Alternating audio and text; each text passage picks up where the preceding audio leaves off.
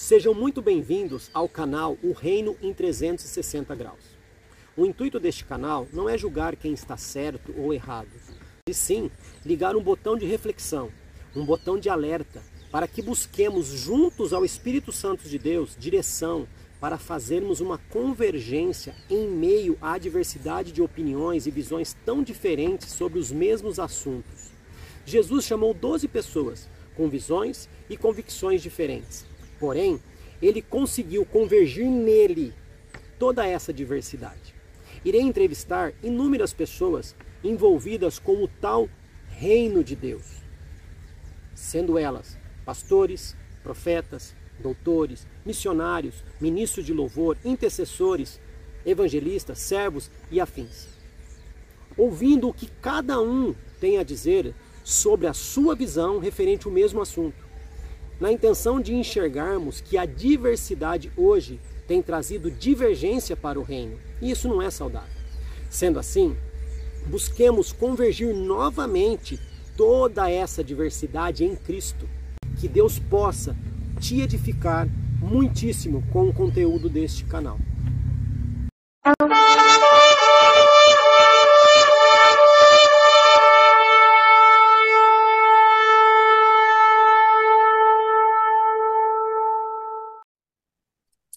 Estou hoje aqui com o Diogo Kowalsikowski.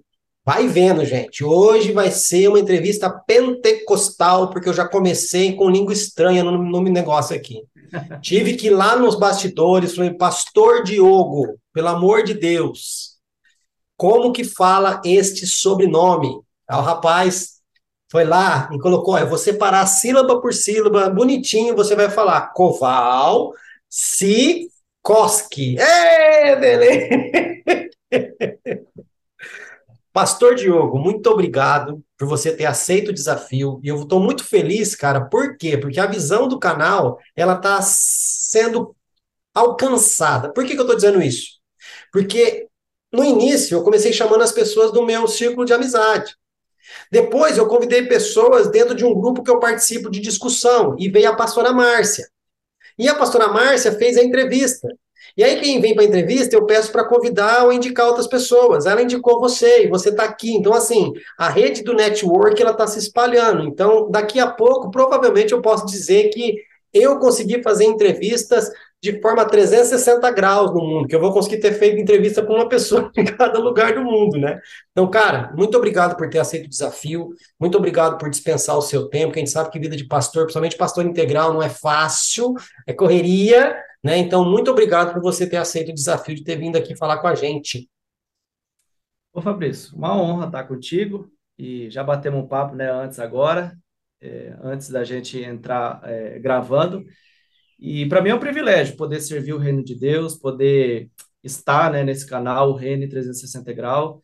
Eu tenho certeza que ele tem alcançado pessoas e espero poder contribuir com algo que, que eu carrego de Deus, é, da forma que Deus me, me colocou para fazer aquilo que Ele quer.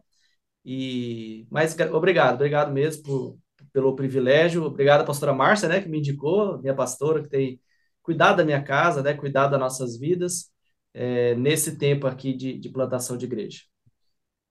Ó, gente, ele falou que é uma honra, porque começou agora, depois do monte de heresia que eu vou falar na entrevista, lá no final, sim, aí, pastor Diogo, foi uma honra mesmo. Brincadeiras à parte. É, eu não falando heresia já tá ótimo, né?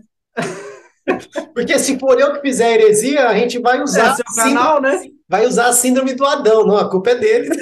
É, exatamente. Gente, brincadeiras à parte, você que está ouvindo ou assistindo, eu vou falar um pouco com quem eu vou conversar, né? Porque assim, tem um pessoal aqui que você pede a bio, tem um pessoal que escreve pouco por humildade, né? Porque a gente sabe que a pessoa faz, fez muito mais do que está na bio ali, mas ela não gosta de ficar falando de si mesma, né? Só que eu não permito que isso aconteça. Ele me mandou três linhas e ele vai ter que inventar mais umas 80 esse vira. Eu vou ler a bio dele aqui para você entender com quem que eu vou falar, ok? Eu vou estar falando hoje com o pastor Diogo, língua estranha, que é o Diogo Kowalsikowski. Ó, que beleza! Casado... nunca mais esquece. Não vou esquecer, filho. Casado com Gisele, pai de Isabela e de Miguel, pastor da igreja Âncora, em Curitiba, no estado do Paraná. Jesus tirou, né, o tirou do interior de Rondônia para Curitiba, no Paraná, com a missão de implantar uma igreja. A igreja, que eu acredito é essa, a igreja Âncora, né? Estão há oito meses em Curitiba, cinco deles com cultos abertos ao público. E Deus tem feito grandes milagres, até mesmo difícil de explicar. Essa é a bio dele. Poderia parar aqui? Poderia, mas eu não deixo. Pastor Diogo. E se eu te chamar de Diogo também não tem problema, né? É não. Não, não, querido, fica tranquilo, não precisa me chamar de pastor, me chame de bispo, de apóstolo, de qualquer coisa. Disse Deus. Meu querido, pega uns cinco minutinhos aí, fala um pouquinho como que foi essa missão aí da, da Igreja Âncora em Curitiba, que talvez seja interessante o pessoal entender. Sim. Bom, a história é longa, né? Mas vai dar para dar uma resumida. É, eu tenho hoje 29 anos, minha esposa tem 32 anos. Uh, a Isabela, como você falou, é a filha mais velha, vai fazer 5 anos, tem 4 anos e meio. E o Miguel tá com, vai fazer 6 meses agora, dia 18. Então, quando nós viemos para Curitiba, o Miguel estava no vento da mãe dele. Então, por aí já é um grande desafio. Mas o fato é que nós, nós servimos em uma igreja em Rondônia durante oito anos. Ah, foi ali que eu me converti, foi ali que eu casei, foi ali que a minha primeira filha foi apresentada ao Senhor. Ah, nós trabalhávamos na área do evangelismo, na área pastoral daquela igreja, e o Senhor, ele sempre nos deu palavras de várias formas, de várias formas. Não foi não apenas uma profecia, mas nós líamos as palavras, o irmão falava conosco, nós tínhamos um sonho, todas as formas. Deus falava sempre para a gente que uh, o nosso tempo em, em, Rondônia, em Vilhena, onde a gente morava, uma cidade chamada Vilhena, ele estava findando, ele estava chegando ao fim. Só que a gente ouve as palavras e sempre acha que Deus ele vai demorar muito para fazer algo de repente, né? Mas ele realmente, né, para muitos homens pode demorar, né? Demorou oito, oito anos. Uh, mas o fato é que no final de 2021 o Senhor começou a, a falar, né? Acho que você vai entender isso. Vai começou a falar um pouco mais rápido, começou a, a, acontecer algumas circunstâncias que nós fomos entendendo que, em primeiro lugar, o nosso tempo naquela comunidade ele estava se esgotando, e, em segundo lugar, que nós sairíamos iríamos é, para uma missão. Beleza, até aí tudo bem, mas nós não sabíamos para onde e é, o, que, o que exatamente nós faríamos. Mas o Senhor, né, mesmo quando a gente começa a caminhar na palavra do Senhor, e isso é algo interessante, a gente recebe a palavra, e é interessante a gente caminhar naquela palavra, se a gente sabe que aquela, aquela, palavra, aquela palavra realmente vem do Senhor. E nós caminhando nessa palavra, o Senhor foi mostrando o estado, depois foi mostrando a cidade. E quando Deus falou Curitiba, primeiro pensamento meu, falando com a Gisele, eu falei: olha, lá tem muita igreja. É uma capital. É, é, é uma das capitais mais importantes do Brasil. É, por que, que Deus está mandando a gente plantar uma comunidade naquele lugar? Mas ficou o questionamento. É, mas nós somos obedientes, nos organizamos financeiramente. Eu já tinha saído do meu emprego que eu estava. É, nós ficamos durante quatro, cinco meses praticamente em uma outra congregação, já com os pastores sabendo que nós viríamos embora. E, e naquele lugar, assim como na, na antiga comunidade onde a gente estava, nós aprendemos muito. Claro, uma comunidade ensinou uma parte e a comunidade que a gente estava por último ensinou uma outra parte que nos, que nos fez, nos ajudou realmente a viver o tempo que a gente está vivendo. É, mas o fato é que em abril, dia 17 de abril de 2022 desse ano, nós saímos de Vilhena e pegamos o avião e viemos parar em Curitiba. Minha esposa grávida, de ou sete, oito meses por aí. Seis, sete meses por aí, eu estava grávida, tinha nossa filha pequena, uh, que estava com problema de saúde também. E nós viemos em Curitiba e uh, nós viemos pela fé. Nós não sabíamos que bairro, muito embora a gente estudou a cidade, a gente estudou os bairros, a gente estudou tudo, mas na nossa cabeça a gente pensava num outro tipo de bairro, numa outra região. Capital, você morou em capital, sabe que é muito. É, você morou em cidade grande, mas sabe que é muito amplo, né?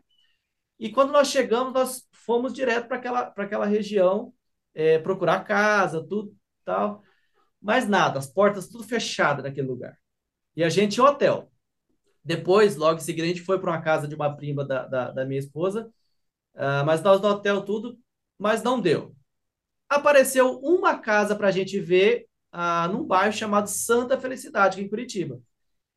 Uh, e só tinha essa casa aqui e a gente nem tinha pensado nesse bar, não tinha pensado. Mas eu falei para a Gisele, falei, Gisele, a gente tinha colocado que quando a gente chegasse no bairro, no local, na casa, a gente tinha que sentir paz nós dois. Vamos lá ver. Vamos ver o que o senhor tem. Uh, e na noite passada eu tive um sonho. É, eu não vou contar o sonho aqui, porque é algo muito íntimo, mas eu tive um sonho que ao entrar no bairro eu comecei a olhar nas casas e ver algumas coisas e Deus falou: é esse bairro, é este local. Quando nós chegamos na casa, a mesma coisa, é este local, é este bairro. E, enfim, nós alugamos a casa, nós é, estávamos, é, trouxemos nossa mudança de Rondônia para cá, organizamos tudo. E quando a gente começou a conhecer o bairro, aqu aquela hipótese, aquela situação de que uh, Curitiba tem muita igreja e que todo mundo já está sendo evangelizado, caiu para terra. O bairro onde nós estamos é carente, carente do evangelho. Carente do evangelho. Se um jovem hoje resolver falar que quer ir à igreja, é, e uma igreja que parece com ele, ele vai encontrar no máximo duas igrejas em toda a região. É, é pouco, porque cada um se encaixa num tipo de igreja, cada um se encaixa num jeito de, de, de fazer a igreja. Mas o fato é que nós começamos nosso filho nasceu aqui em Curitiba, pegamos o inverno todo, que a gente não estava acostumando, acostumado. Uh, mas a gente começou os cultos, começamos a fazer amizades e tal. E hoje nós já fazemos cinco meses que nós estamos com é, os cultos abertos ao público, ainda na, nas casas. É, o, nosso, o nosso objetivo é o primeiro ano ficar nas casas e depois a gente pensar na questão de estrutura. Mas o que eu falei sobre os milagres, que é difícil explicar, é que Deus tem feito realmente milagres que a gente nunca imaginava. A gente, a gente nos nossos planos, a gente imaginava é, que Deus faria muita coisa mais para frente. Claro, tem dificuldade, tem dias difíceis, tem a, os desafios financeiros, tem os desafios do local, de estar longe da cidade, mas Deus tem acrescentado pessoas. E, e, e, o, mais legal de tudo aqui na igreja é que Deus tem acrescentado pessoas que estão comprando a ideia, a missão, para que. E elas estão firmando, não, ou seja, então os cultos às vezes tem menos pessoa, mas as pessoas que estão, elas estão firmes. É, diferente, por exemplo, que se pudesse vir 50 pessoas todo domingo, da outro domingo vier mais 50 pessoas. Então, tem sido maravilhoso essa, essa experiência nova e do que Deus tem feito aqui em Curitiba. Então, Curitiba, em geral, é uma cidade que precisa muito de Jesus. Precisa muito. É uma linda cidade, é uma cidade maravilhosa, mas uh, o evangelho aqui ainda é muito precário, né? Claro, existem grandes igrejas, mas os bairros, as regiões, elas precisam muito a, a ser alcançadas pelo Senhor Jesus. Então, isso é, é uma concretização que o Senhor é, realmente nos levantou com uma missão, com um propósito, com um jeito, com uma cara de para alcançar pessoas que somente nós poderíamos alcançar ou que a visão que Deus levantou poderia alcançar. Desculpe se eu estou falando demais. Não, não falou não. Você só esqueceu de falar porque é o nome âncora. Olha lá, olha lá, começou a fazer a merchan. É, mostra aí o merchan, mostra o merchan pro povo. Yeah. Aproveita, né? Não é famoso, mas quem sabe um dia, né? Aí, ó, Igreja Âncora. É, arroba Igreja Âncora Curitiba, segue lá. Amém. É, o nome vem de Hebreus, que fala que a nossa esperança, a esperança de Jesus, é como uma âncora firme e confiável da nossa alma.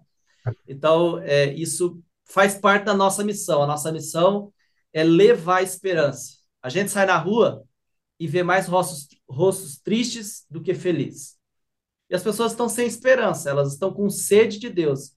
É, todo mundo tem sede de Deus. Quem está lá uhum. na balada bebendo é, cachaça, ele está tá com, com sede de Deus, ele só está buscando o lugar errado. Está bebendo a fonte errada.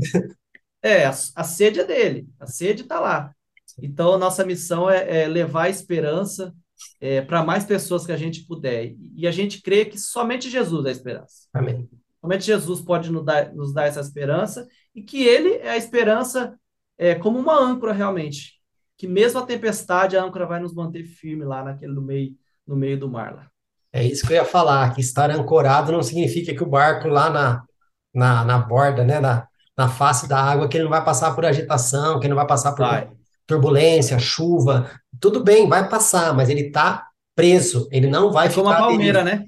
É, não vai ficar à Como a deriva, palmeira. né? É. É, a palmeira, Deus poderia derrubar ela e ela não precisaria ficar batendo de um lado para o outro. Não. Mas ela ia perder a raiz dela, ia morrer.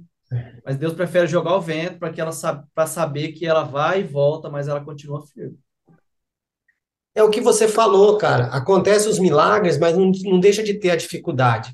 Cara, se você não passar pela dificuldade, não chegar num ponto que você não tem mais o que fazer, não tem por que ter milagre, É, é. né? E, e, e às vezes Deus não deixa, não conta tudo. Ah, Aí, ainda bem que Deus não contou para José do Egito tudo que ele ia passar para virar governador. é isso Senão ele não ia, ele ia fugir. Engraçado, né? Aquilo que Deus contou, aquilo que Deus deixou de spoiler, que eu consigo, eu, eu gosto de falar que a Bíblia é o livro dos spoilers. O que Deus já falou e contou, isso não serve para nós, né? Mas quer que ele conte outra coisa. Aquilo que ele já contou, já ensinou que dá errado daquele jeito, a gente quer fazer de outro. É verdade. É verdade. Mas, mas amém. Gente, então deu para entender um pouquinho da onde é né, o Diogo Kowalski. Oh, gostei desse nome, rapaz. Eu vou montar a igreja também, Igreja Kowalski. Koval Church. Koval Church. É, se não colocar church, não vai, né? Ah, eu acabei de esquecendo que, além de pastor, eu sou designer gráfico. Uau. Nós temos uma agência de design gráfico, nós atendemos clientes no Brasil, e é o que tem nos ajudar também no sustento aqui, além das ofertas, da- Ah, do sustento, né, da nossa casa. Então, a gente já ouviu a Bill, a gente já entendeu os propósitos, já entendeu as coisas que são feitas aqui, né, em Curitiba, aqui não, né, lá em Curitiba.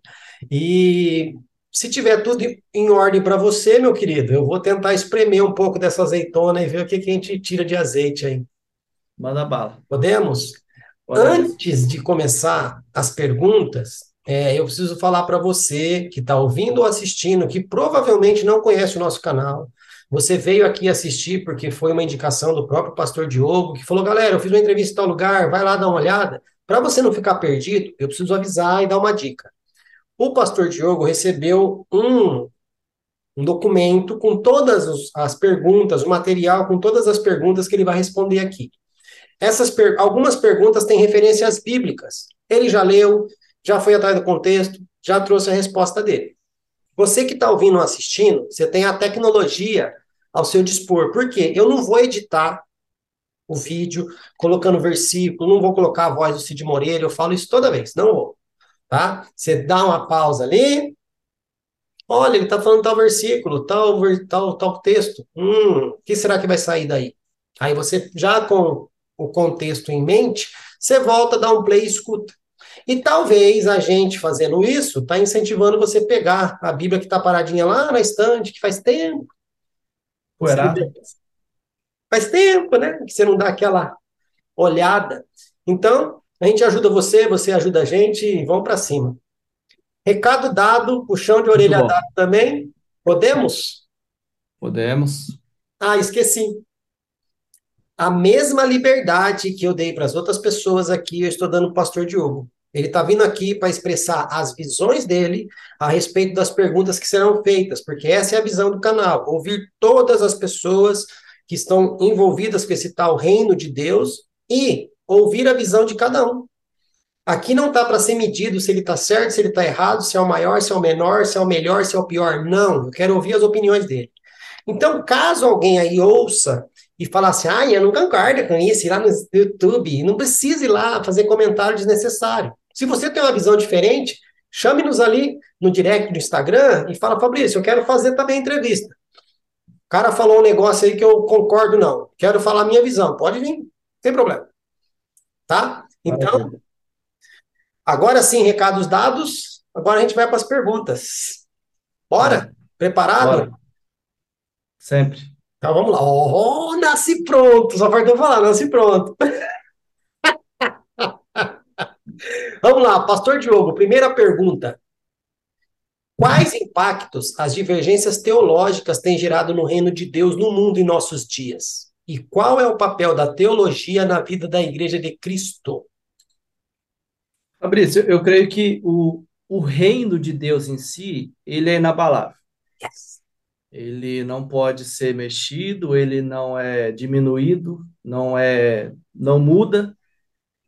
Ele avança mesmo quando o mundo está derrubado, em guerra, em dificuldade. Ah, na época de Hitler, o reino de Deus continuava avançando. É, não importa, por exemplo, qual presidente vai sentar na próxima cadeira, o reino de Deus sempre estará lá, de pé. Ah, o reino de Deus ele é muito acima do que a gente pode ver com esses olhinhos é, feios que a gente tem, né? Feio então, defeituoso, sempre... né? Feio e defeituoso, é. que sem isso aqui não vê nada. Exatamente, se tirar já era. Os dois sabem o que é isso. Então, Deus sempre levanta homens que fazem o reino de Deus avançar. É, independentemente, ele, ele é inabalável, ele não muda. É, se eu e você não aceitar o nosso chamado de Deus, o reino de Deus vai continuar avançando. Deus vai levantar outra pessoa para fazer. Uh, agora, eu creio que Satanás usa a, a questão que você falou das divergências teológicas para distrair muitos dentro da igreja. Né? O reino de Deus, ele não não é arruinado. Mas a, a, as divergências que você falou teológica, ele distrai muita gente dentro da igreja, e a gente precisa colocar algo em mente. Jesus quer que a gente seja diferente. Eu sou diferente de você. A sua esposa é diferente da minha. Né? Então nós somos. Sorte nós sua! Hã? Sorte sua! Exatamente. Ou vice-versa, né? Nós, é, é, exatamente. Nós somos diferentes e Deus quer isso. Por que, que eu falo isso? Jesus tinha uma missão na terra e quer começar seu ministério. O que, que ele faz? Escolhe 12 caras diferentes. Totalmente diferente. Eu fico imaginando a confusão que Jesus se enfiou, escolhendo tal do Pedro, tal do João, tal de, do Mateus, que Pedro queria matar porque cobrou imposto, provavelmente da sua família injusto sabe? Judas, que era ladrão. O Zelote. É, o Zelote. Fora Queria matar outros... todos os romanos. E Jesus, não, é. mata não. Fora os outros, que a Bíblia não dá muitos detalhes de como eram, mas eram pessoas diferentes. E não, e, tinha, e Jesus é tão. Ah, tinha dois bonzinhos lá que queria jogar fogo em todo mundo. Pois é, só isso, né? E a mãe deles também era complicada, queria que os dois ficassem em evidência. Então, assim, você já pensou? E Jesus, ele poderia pegar os 12 e falar, oh, gente, todo domingo, 6 horas da tarde, a gente tem culto, viu? Jesus não fez isso. Jesus falou, olha, é, dia e noite, tá? Vamos caminhar. E é o seguinte, eu não tenho aonde recostar minha cabeça. Então, vamos caminhar, vamos andar junto, vamos viver. Então, ou seja, Jesus, ele quer pessoas diferentes. A igreja não é lugar de gente igual. Igreja é lugar de unidade. Aí sim, aí entra a questão da unidade que, que, que a gente tem que ter. Tem aquela, tem aquela frase famosa, né, de que nas coisas essenciais, unidade. Cara, o que é essencial na palavra de Deus? Unidade. Ah, ah, Fabrício, você não crê que Jesus é filho de Deus e morreu por nós nos pecados. Beleza, Fabrício, eu acho que a gente não pode caminhar junto, porque você pensa diferente de eu. Beleza, isso é essencial. Ah, ah mas Diogo, eu sou calvinista, eu sou arminiano. Tá bom, a gente continua caminhando. Eu acredito, eu acredito que a igreja vai ou não passar pela grande tribulação. Continuamos caminhando. Mas o que é, é, é essencial, a gente tem que ter unidade. Então, quando, quando os diferentes andam em unidade, eles crescem, eles amadurecem, eles conseguem levar a igreja a uma, uma maturidade é, nunca vista antes. Então, o que que, o que, que, o que, que eu, eu acredito nisso? A divergência, ela, ela pode até existir, mas ela jamais pode fazer com que eu me distraia. Porque eu tenho, eu tenho muito mais coisa é, é, relevante do que simplesmente divergir é, com pessoas. Eu sou muito contra ah, as pessoas que entram na internet e começam. Começam, ah, eu penso isso. Não, mas eu penso aquilo. Cara, hoje no Instagram tem todo, quase todo mundo tem um Instagram, ele tem a opção de você mandar uma mensagem para a pessoa lá. E você pode até pedir um WhatsApp para a pessoa, falar, oh, vamos conversar? Se eu já estou com um problema. É, então, assim, as divergências, às vezes, as pessoas elas querem passar um pouco do ponto, por quê? Porque elas querem mostrar para os outros que elas sabem mais. Né? Porque se, se elas não quisessem fazer isso, elas chamariam as pessoas e falar, olha, é desse jeito, eu penso dessa forma, eu penso de, daquele jeito, entende? E, e quando eu quero, por exemplo, denunciar o que é errado, tem até a história do gerente do banco que descobriu que estava é, distribuindo, pessoas estavam distribuindo notas falsas. E o, um dos funcionários falou: Olha, por que, que a gente não faz um curso para detectar aquilo que é falso? Detectar a nota falsa. E o gerente falou: Não, por quê? Por que, que a gente, em vez de a gente fazer um curso para detectar o que é falso, a gente não descobre o que é verdadeiro? Ou seja, se vocês souberem que é uma nota verdadeira, quando chegar a falsa, você vai saber o que, que é uma falsa. Então, assim, eu creio, a igreja é lugar de pessoas diferentes. Cada um carrega ah, aquilo que Deus colocou na vida delas. E, e eu creio, a, a teologia é o estudo de Deus, mas ela precisa ser uma ferramenta para o evangelho. Se a teologia ficar na mesa de estudo e não for para a mesa de jantar, de almoço, de café, de comunhão, ela vai matar a gente. Ela vai destruir comunidades. Ela vai mostrar que a gente aprende com Jesus. Os maiores ensinamentos que Jesus fez, ele fez olhando um no olho do outro. Ele fez, ou estava numa mesa, ou estava numa comunhão, ou estava com os discípulos caminhando, mostrando.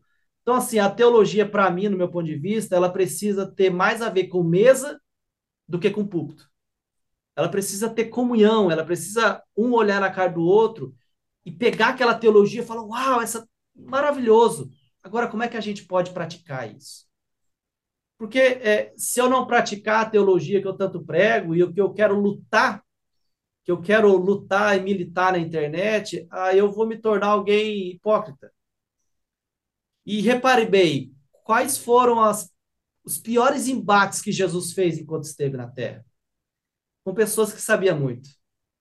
Sabia muito, juntar nós dois lá, não sabia 20% do que ele sabia, os mestres da lei os fariseus. Mas Jesus, por que, que Jesus colocava para cima deles? Porque os caras só, só sabiam. Eles não praticavam, eles não sabiam, eles não colocavam aquilo ah, que, que ele ensinou em prática. Então, como eu falei, Jesus ensinou grandes coisas na mesa, na comunhão. Então, assim, a divergência, ela, para mim, não muda o reino de Deus. Para mim, ela pode mudar pessoas, ela pode destruir comunidades, mas o reino de Deus ele vai avançar. Se nós dois aqui entrar e começar a brigar com um monte de coisa, Deus vai levantar outros para fazer aquilo que é mais essencial. E isso aqui que é secundário, é, a, gente, a gente vai ficar para trás. A gente vai ficar para trás. A gente quer mexer na área secundária? Beleza, vamos mexer. Mas cumpra primeiro aquilo que é primário. O que já é primário dá um trabalho danado a gente fazer. A gente fica a vida todinha Fica todo dia. Jesus ficou três anos, de dia, de noite. E no dia que ele mais precisou, os discípulos fugiram. Ensinando, cara. Jesus foi o melhor pai, o melhor pastor, o melhor profeta, o melhor evangelista, o melhor apóstolo, o melhor pai que aqueles homens poderiam ter. Os caras foram embora. Então, é, eu creio que a divergência, ela não muda o reino de Deus. Ela distrai pessoas, para essas pessoas não viver o reino de Deus. Uau. Cara, eu, eu gosto de fazer um comentário nessa pergunta, e não é refutando o que é dito, pelo amor de Deus, tá? Sim, mas é um conceito, mas é um conceito que a gente herdou lá dos gregos, dos grandes pensadores, que tinham sim uma vida regada por estudo, né, que eles tinham lá todos os seus deuses e tinha lá o deus desconhecido, lembra lá do Areópago? Que quando Paulo uhum. chega lá, fala assim, não, mas eu não quero falar dos seus deuses, não, que isso aí vocês sabem de cor e salteado, eu quero falar daquele ali que vocês não sabem nada. Então, a expressão teologia, ela vem desses pensadores, porque eles ali, eles estudavam aqueles deuses deles lá. Ali, eles crendo que é um estudo de Deus, top. Só que para o nosso Deus não serve, cara, como estudo de Deus, teologia. Que não tem como estudar Deus, velho. É um conceito que a gente tomou para nós, e eu acho que esse foi um dos motivos pelos quais a mesa de estudo se tornou um lugar de arrogância, porque o homem acha que ele sabe quem é Deus. Não tem como. A gente precisa voltar a entender que nós estudamos aquilo que Deus permitiu revelar-se a nós, que são coisas em partes. E você vê essas arrogâncias, eu acho, é desse jeito, eu penso, isso, aquilo, aquilo outro, tá, queridão, mas você você não conhece Deus, você não está estudando Deus por ganho nenhuma, você está estudando aquilo que você acha que deve ser estudado. Então, eu até brinquei esses dias que deveria mudar, não deveria ser teologia, devia ser apocalipseologia, né? Porque se apocalipse é revelação, então deveria ser apocalipseologia, que é estudo da revelação. E não refutando o que você disse, tá? Mas a gente tem esse conceito que teologia é estudar Deus. E às vezes a gente acaba caindo nessas divergências teológicas, porque a gente não está estudando quem é Deus, a gente está estudando o que ele deixou se revelar de quem ele é né? É, é muito, é muito mais um vivenciar Deus, né? Vivenciar o que ele tem feito. Por isso que eu falo da mesa, né? É. A, a, a gente, na mesa e na comunhão, a gente descobre coisas que o estudar Deus, né, que a gente fala, estudar aquilo que o Senhor deixou revelado, ele é, é muito menor às vezes. Então, a gente às vezes vivencia Deus. E a gente fala, nossa, a gente está vivendo realmente o que a palavra está falando. É. Poxa, aí a gente chegou num, num lugar bom. Mas top. Essa foi só a primeira pergunta. E de 69 pessoas que passaram por aqui, somente eu e os Tedes falou que as divergências não alteram o reino de Deus. Ô, oh, glória! Você e quem? E você. Yeah. Mas amém. Bora lá. Segunda pergunta como as posições doutrinárias acerca do fim afetam a compreensão dos cristãos acerca da missão da igreja. Maravilha. A, a igreja tem uma missão. Ela foi levantada com uma missão, ela tem uma missão que é pregar o evangelho, que é ser canal de restauração de vidas, que é um lugar onde vai habitar os filhos de Deus nessa terra, é, onde vai viver, onde vai vai ter comunhão, e quando eu falo igreja, eu não estou falando de instituição, de assembleia, eu estou falando de pessoas, de gente, realmente. Uh, mas eu não, eu não quero entrar na questão divergência teológica, olha só, viu só? Já estou praticando aquilo que nós acabamos de falar. Não quero entrar na, na divergência teológica. É, é, posições doutrinárias acerca do fim. Não, não, sim, sim. Posições doutrinárias. Eu, cada um tem uma posição. Quando um fala, a gente entra em divergência, né? Sim. Uma divergência é, é, é, teológica, né? A questão do fim. Mas algo que, que a doutrina do fim dos tempos mostra para a gente, que a Bíblia relata, e qualquer um pode ler e ver, é só a gente ler a última parte da Bíblia. Vai dar certo. Ah, mas o mundo está complicado. Não, a Bíblia fala que vai dar certo. A Bíblia fala que Deus tem um plano, que o plano dele está sendo cumprido. Pode demorar os nossos os olhos, mas Deus está cumprindo. A Bíblia fala que Deus enxugará, Jesus enxugará de nós toda lágrima e não vai existir nada de mal mais. O fim dos tempos fala isso. Ah, ah, e sobre a missão da igreja diante de tudo isso, eu gosto muito daquele texto de Apocalipse, que fala ah, o seguinte: eu, eu, vou até ler aqui, se você me permitir. Pode ler. É, diz assim: Apocalipse 19, 6 ao 7. Em seguida, ouvi outra vez algo semelhante ao som de clamor de uma grande multidão, como o som de fortes ondas do mar, como o som de violentos trovões. Aleluia, porque o Senhor nosso Deus, o Todo-Poderoso reina. Alegremos e exultemos, e a ele demos glória, pois chegou a hora do casamento do Cordeiro, e a sua noiva já se preparou. Foi-lhe dado para vestir um linho fino, brilhante e puro. O linho fino são os atos de justiça dos santos. Ou seja, quando a gente olha para esse texto, o texto fala: a noiva já se arrumou. Então é sempre bom a gente olhar é, é, é, para entender o fim, o, o, aquilo que a gente está vendo hoje, a gente olhar para quem já viu. João viu o final.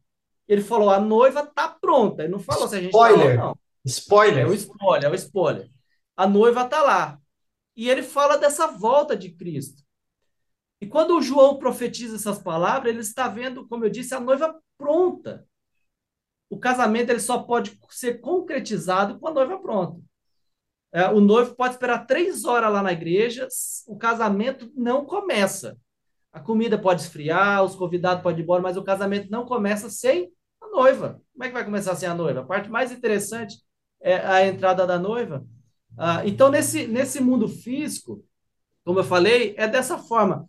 E no mundo espiritual também. Então, o que, que eu acredito que a gente tem que olhar para as coisas do fim? Eu acho que o nosso principal papel como igreja é criar esse ambiente, criar um ambiente para que a igreja fique pronta, para que a igreja fique madura, para que a igreja fique é, realmente arrumada. a igreja está pronta, a igreja está arrumada. E, e, eu não estou falando disso, que a igreja um dia não vai ter pecado, não. Mas a igreja está madura, a igreja está entendendo coisas que ela não entendia. Então, aí sim, o Cristo vem. Aí sim vai ter o grande banquete, aí sim vai ter o grande casamento. Então, o que, que eu acho? Qual que é o nosso principal papel? É se aprontar, é se arrumar. Ah, eu já estou pronto, estou arrumado. Beleza. Agora tem outros para arrumar, que vai formar a sua vida. A, a, noiva não pode chegar lá e falar: olha, viu só que maquiagem linda que está aqui no meu rosto? E as pessoas vão falar: oh, mas o vestido não colocou? Não vai ter vestido? Não vai ter brinco? Não vai ter. Não, mas o meu rosto está lindo. Então, o corpo de Cristo ele é criado de vários membros. Então, eu, eu acho que a principal missão da igreja adiante, vendo essa questão do fim dos tempos, é o, é o seguinte: a gente precisa se arrumar. Uh, independentemente se eu vou subir antes, se eu vou subir depois, se eu não. Tá... Cara, hoje você está pronto. Hoje as coisas estão acontecendo para que você fique pronto, você está se arrumando. Você está se arrumando, e isso eu não estou falando só de obra, eu estou falando de relacionamento. Eu estou falando de, de, de, de, conhecer. O que, que eu fiz com a minha esposa antes de casar? Conheci ela. Conheci ela fundo. Ia lá na casa dela de manhã para ver como é que ela acordava. Ia. E ia. é, você fez isso que eu sei. Ia, é, conhecia, falava com os pais, com a, com, com, a mãe, com o pai, com o irmão, para conhecer. Então, assim, esse é um tempo de que a gente tem que conhecer o Senhor e se arrumar, se arrumar, se aprontar, para que quando a gente se encontrar com o nosso noivo, o banquete vai ser maravilhoso, porque a Bíblia já fala ele vai enxugar dos nossos olhos toda lágrima. Sabe? Ele vai enxugar. E, e aqui fica uma dica, né? É, Jesus vai enxugar dos nossos olhos a nossa lágrima. A gente tem chorado? A gente tem sofrido pelo nome de Cristo? Então, o meu pensamento sobre isso é, é, é nessa, nessa pegada aí. Ah. Cara, e o que eu vejo que a igreja tem pecado um pouco, ela que ela parou de dar um pouco de importância ao livro de Apocalipse devido a muitas palhaçadas que foram feitas com este livro. Sim. Né? Sim. Porque assim, cara, você falando, eu, eu, eu sempre me remeto a isso. Eu sempre, toda vez que fala dessa questão de ah, mas eu vou olhar só para o final dos tempos, é minha obra. Ah, eu vou olhar só para a obra, vou esquecer do futuro. Cara, eu nessas horas bem nítido na minha cabeça, Neemias construindo o um muro. Uma mão colocando tijolo e na outra mão a espada.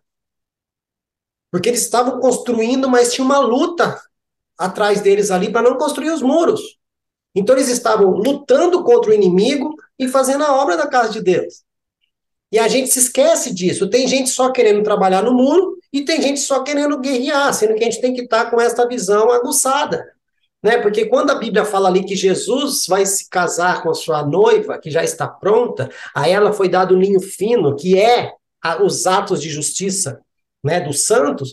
Cara, esse linho fino ali, João viu de forma física, mas não é simplesmente um paninho que vai cobrir a igreja. A igreja que está montando esse esse véu de pano de linho fino com seus atos de justiça. Os atos de justiça é o trabalho da igreja.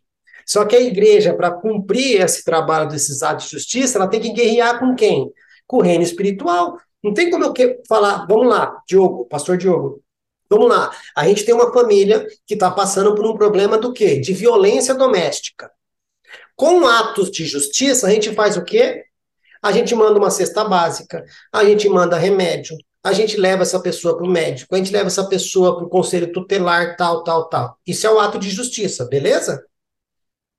Só que se a gente não guerrear na, na área espiritual, vai adiantar fazer tudo isso? Sendo que, que essa entidade, esse problema espiritual que está destruindo essa família, a cesta básica resolve? Não resolve, mas temos que fazer.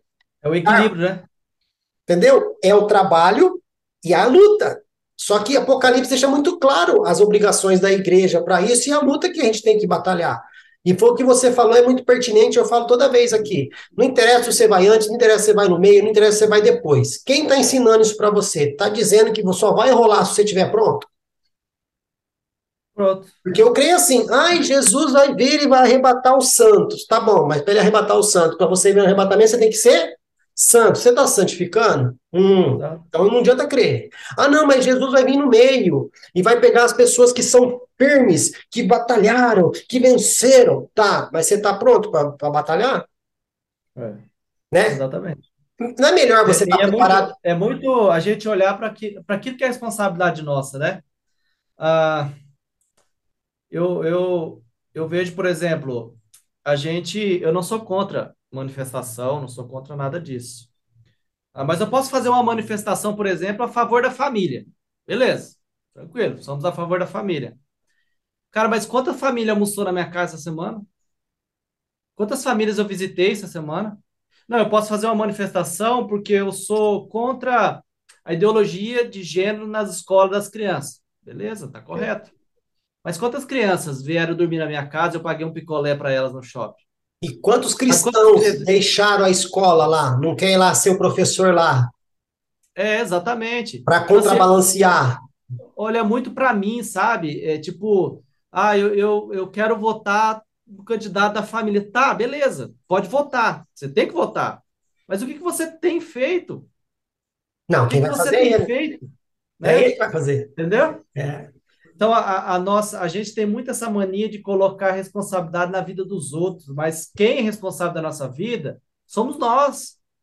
Sabe, se eu não pegar a minha pequena comunidade aqui, a igreja, uma implantação, e não ensinar eles o que é o reino de Deus, é, ninguém vai fazer. Então, às vezes, eu fico preocupado com a guerra que está acontecendo lá na Ucrânia. E, e, tudo bem, eu posso orar por aquela guerra, mas tem um problema do meu lado para me resolver. Sim. Eu, e entra naquela divergência que a gente falou. A gente começa a se distrair. Sabe? Distrair, achar que lá é mais importante, porque eu estou lendo aqui na internet, no site. Não, o fulano que está do seu lado, é, precisando de justiça, precisando sim da cesta básica, mas precisando também sim que você ensine ele a conquistar a cesta básica, sim. a orar também, a buscar sim. o reino de Deus. Então, tudo isso é importante. Então, eu acho que a gente, como igreja, e principalmente nesse tempo, chegou a hora de a gente olhar para a nossa responsabilidade. Como eu falei, o reino de Deus ele vai avançar. Uhum. Ele vai avançar. A igreja ela vai ficar pronta. Sim. Agora é o seguinte: a gente está ficando pronto? É, aí tem outra pergunta para isso. Aí tem outra pergunta para essa parte. e só para finalizar essa daqui, quando Jesus fala negue-se a si mesmo, pegue sua cruz e siga-me, ele está dizendo justamente isso. Lembra lá no jardim que Eva quis ser independente? Lembra que depois o Adão coloca a culpa na Eva, que não assume a responsabilidade do que ele fez? Neguem-se de tudo isso e me seguem. Voltem a ser dependentes de mim e voltem a ser responsáveis pelos seus atos. Aí vocês estão livres para me seguir. A hora que a igreja entender isso, pode dizer que um avivamento começou, que a igreja está começando a criar maturidade né? Dependência de Deus para todas as coisas e responsabilidade. Cara, porque parece que tem algum versículo escrito, acho que no livro de Inventares, capítulo 5, versículo 3. Está escrito assim: aceite Jesus, torne-se uma ameba, faça o que quiser. Se der ruim, não se responsabilize.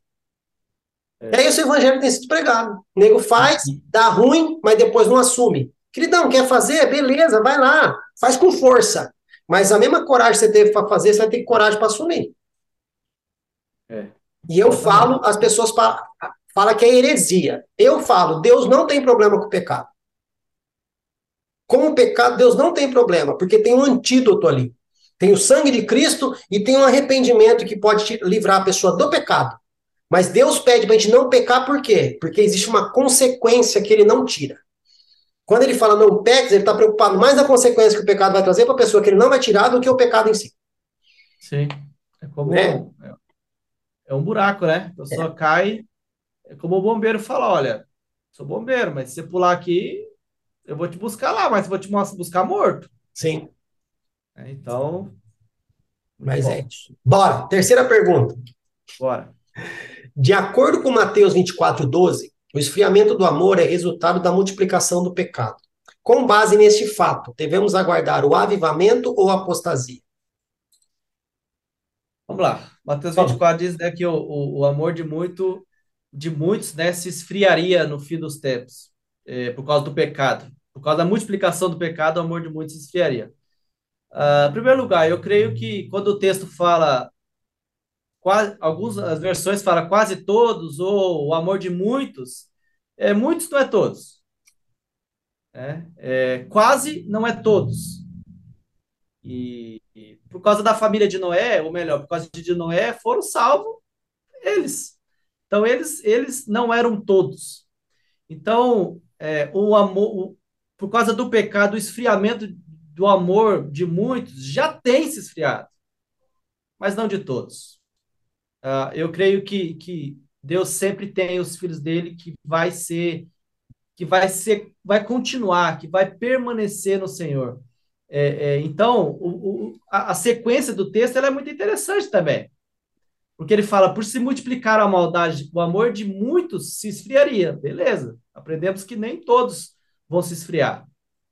E ele continua, aquele, porém, que ficar firme até o fim, esse será salvo.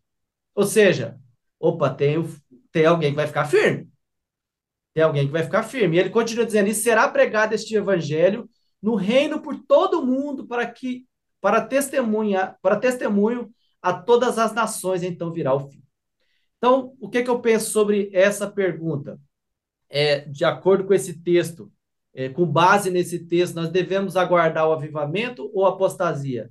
Os dois. Né? Vai ter apostasia, como já tem. Vai ter pessoas abandonando o nome do Senhor, como já tem. Vai ter pessoas é, vivendo algo, eu conheço pessoas que viveu algo lindo com o Senhor. Tem pessoas que, que é, fingiu viver e hoje a gente fala que é desviado? Tem. Nunca viveu, na verdade. Mas tem pessoas que viveu é, é, coisas maravilhosas com o Senhor que hoje resolveram olhar para o Senhor e falar: não, não quero. É, eu acho que o que o Senhor está falando aqui é muita coisa, eu acho que não vai ser legal. Então eu prefiro viver a minha vida 60 anos aqui de boa e ir para o inferno depois. Mais ou menos isso que elas eu falam. Eu não peco, eu não minto, eu não roubo, eu não faço nada, eu não peco. É, não faço nada, né? Então, então quando eu olho para isso, é, existem as pessoas que vão ficar firmes. E aquele que ficar firme será salvo. Quem que esses vão ficar firmes? São aqueles que vão levantar a questão uh, do avivamento. E, e, quando eu falo avivamento, não é apenas um mover, mas é uma vida de avivamento. É uma vida vivada no Espírito Santo, é uma vida diária. É, quando eu carrego meu filho, coloco ele para dormir quando ele não quer, eu posso estar vivado diante do Espírito Santo. Porque Deus pode me ensinar sobre paciência. Ah, quando eu estiver num púlpito pregando, eu também posso ser avivado no Espírito Santo. Sim, talvez num evento a gente possa ter um grande é, mover do Espírito Santo. Tá bom, pode ser avivamento. Mas o, que, o fato é que o amor de muitos não vai esfriar. O amor de muitos vai se esfriar, mas não de todos. Tem pessoas que vão ficar firmes. Tem pessoas que vão ficar firmes. E, e esses que ficarem firmes, qual é o objetivo deles? Não fazer com que mais e mais pessoas se esfriem. Não fazer com que mais e mais pessoas se enfiem no mundo do pecado, porque é o pecado que faz o amor esfriar. Sabe? E quando a gente olha sobre essa questão de esfriar o amor, a gente precisa olhar, às vezes, para o nosso mundo e falar: meu Deus, como está difícil o mundo, tal, mas é a palavra. É a palavra de Deus que está falando: olha, vai ficar difícil, é, vai ficar complicado, vai ter pessoas difíceis, ah, vai ter spoiler, gente. Spoiler! É, spoiler, spoiler gospel. Então vai ter dias difíceis, mas a palavra fala que vai ter pessoas que vai continuar firme.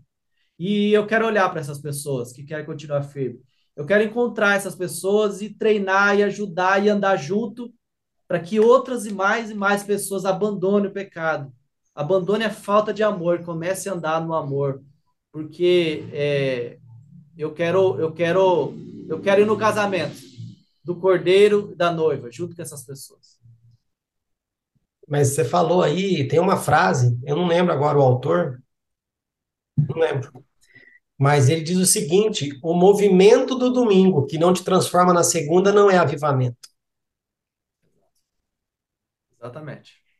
Né? É, então, e você fala de avivamento, eu comentei agora há pouco aqui, né? Que quando a igreja começar a ter uma atitude mais madura, entender que ela precisa depender de Deus e negar as suas próprias vontades, talvez o avivamento começou novamente. A hora que a igreja começar a se importar em leitura da Bíblia novamente, começar a levar a Bíblia física para a igreja de novo, Não sou contra, viu, pastor Diogo? Não sou contra a tecnologia na igreja, não sou desses. Mas a gente deixou o povo muito mal acostumado. Ah, para que, que eu vou levar a Bíblia na igreja? Chega lá, o pastor vai colocar na tela, o, uhum. a, o cara da mídia vai colocar lá no telão. Lá é fácil, o pastor fala, abre Obadias, tá lá, Obadias 1, 3.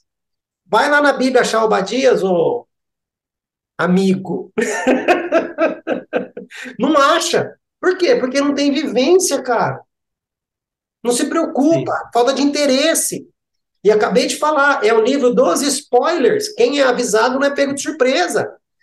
Por que, que tem um monte de gente querendo viver o evangelho da facilidade? Porque não estão pregando o evangelho do reino. O evangelho do reino é renúncia, é morte, é cruz, testemunho, martíria, é morte. Mas isso não enche igreja. Mas você falou uma coisa pertinente no início aqui. Mas enche céu, enche, enche céu. Hã? Não enche igreja, mas, mas enche, enche o céu. céu. Amém. E você falou uma coisa muito pertinente aqui. Você não está preocupado se vai ter 50 pessoas a cada culto. Você está preocupado se as pessoas que foram no culto estão permanecendo. E não importa se foram 12, 5, 1. E daí? E se você foi para Curitiba simplesmente para ativar um, que para esse foi dada uma missão de ativar milhões, você deixou de fazer sua missão? Não deixou.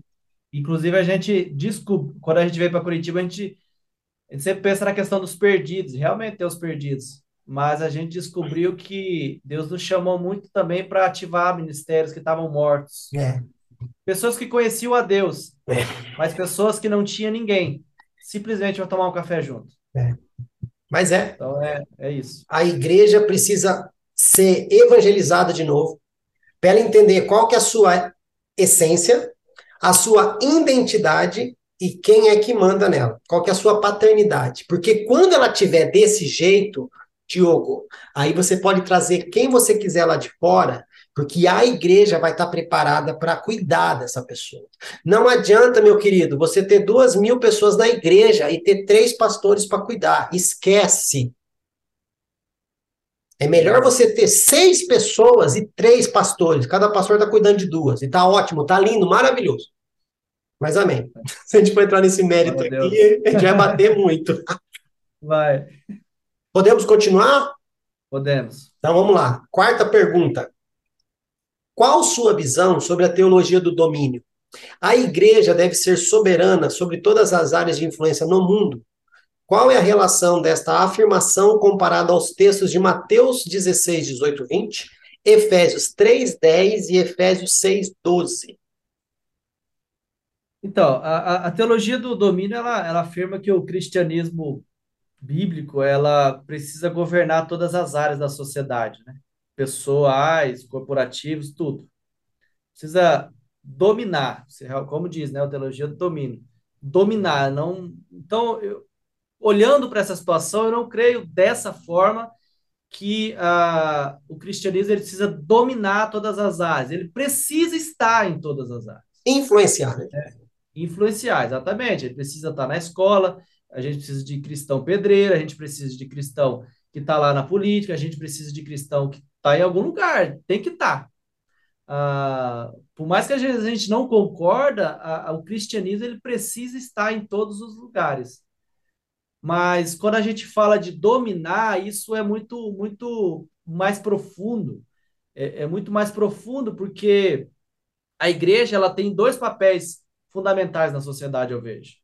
Ah, aquilo que eu falei, ela precisa se arrumar, precisa estar pronta, precisa encontrar maturidade precisa a, a, a estar, olhar para o noivo e falar: olha, estamos prontos, estamos prontos. Mesmo meu olho está cheio de lágrima.